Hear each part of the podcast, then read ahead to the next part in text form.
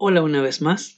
Como les anticipé, este nuevo podcast estará centrado en la consonante oclusiva alveolar sorda, es decir, en el fonema para la letra T. También les contaré cuál es otra forma de pronunciar esta letra, cuándo se omite y cuándo es muda, que no es lo mismo. Para comenzar, como deben recordar de la clasificación que hice de las consonantes en podcasts anteriores, este fonema es oclusivo, lo que significa que libera una cantidad de aire de una sola vez. Es alveolar porque se articula colocando la punta de la lengua en el margen alveolar, que es la parte del paladar inmediatamente después de los dientes superiores frontales. Y es sorda porque no produce vibración en las cuerdas vocales, es solo aire que se expulsa. Este fonema es muy diferente del sonido para la letra T del español, ya que al pronunciar este, la punta de la lengua toca los dientes, lo que no ocurre en inglés. Pongamos como ejemplo la palabra tanto en español. Si la pronuncian se darán cuenta cómo la lengua toca los dientes. Mientras que si pronunciamos esta palabra española con el fonema inglés, se escucharía como tanto. Antes de continuar, revisemos el concepto de fonema. Un fonema es cada sonido que forma una palabra en un idioma. No cada letra, cada sonido. Por ejemplo, la palabra book tiene tres fonemas, pero cuatro letras. Y la palabra reír en inglés, laugh, tiene tres fonemas, pero cinco letras. Si cambiamos un fonema por otro, cambia la palabra. Por ejemplo, si en la palabra book cambio el sonido b por tendría la palabra took. Esto parece obvio, pero existen sonidos que si son reemplazados por otros, no cambian el significado de la palabra. A estos sonidos se les llama alófonos.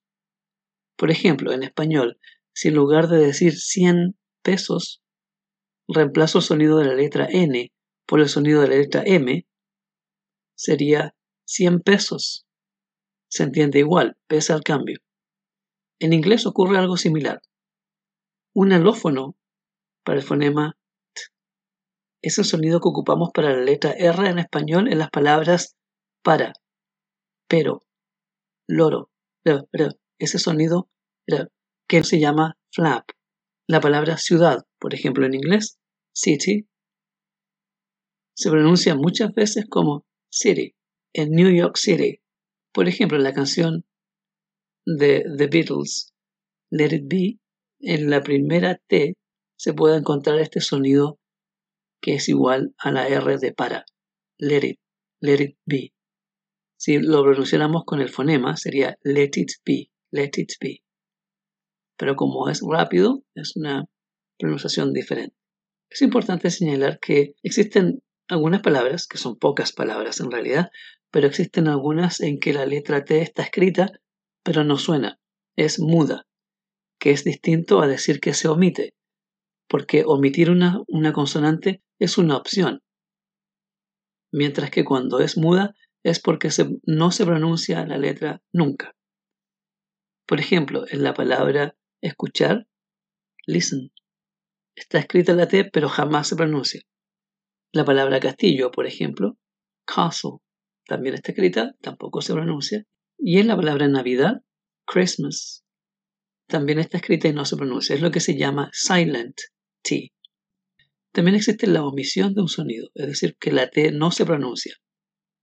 Pero esto es una, una opción, como les decía antes, ya que ocurre cuando se pronuncia rápidamente o fluidamente. Uno puede omitir un sonido. Si pronunciamos algo lento, entonces sí suena la T. Por ejemplo, si yo digo la semana pasada, last week, last week. Pero si lo digo lento, sería last week. La omisión de la T ocurre principalmente entre consonantes. Cuando está entre consonantes, el sonido de la T desaparece. Por ejemplo, el próximo mes, next month. O por ejemplo, si digo son las 5.10, it's 10 past 5. Pero esta característica de omitir el sonido es parte de los fenómenos que ocurren cuando hablamos rápidamente, fluidamente, lo que se conoce como habla conectada o connected speech. Todas estas variantes para la consonante T estarán en el próximo episodio. Nos vemos entonces.